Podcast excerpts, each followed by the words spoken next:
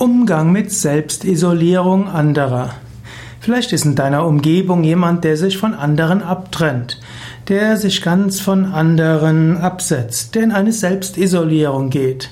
Du kannst überlegen, ist das etwas, was er wirklich will, oder ist es etwas, wo er irgendwo aus Not hingeraten ist?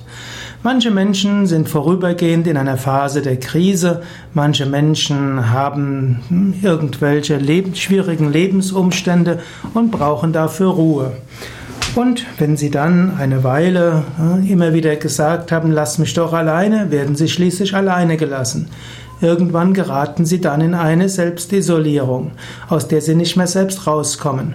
Meistens brauchen die Menschen nach einer Weile soziale Unterstützung, also mitmenschliche Zuwendung.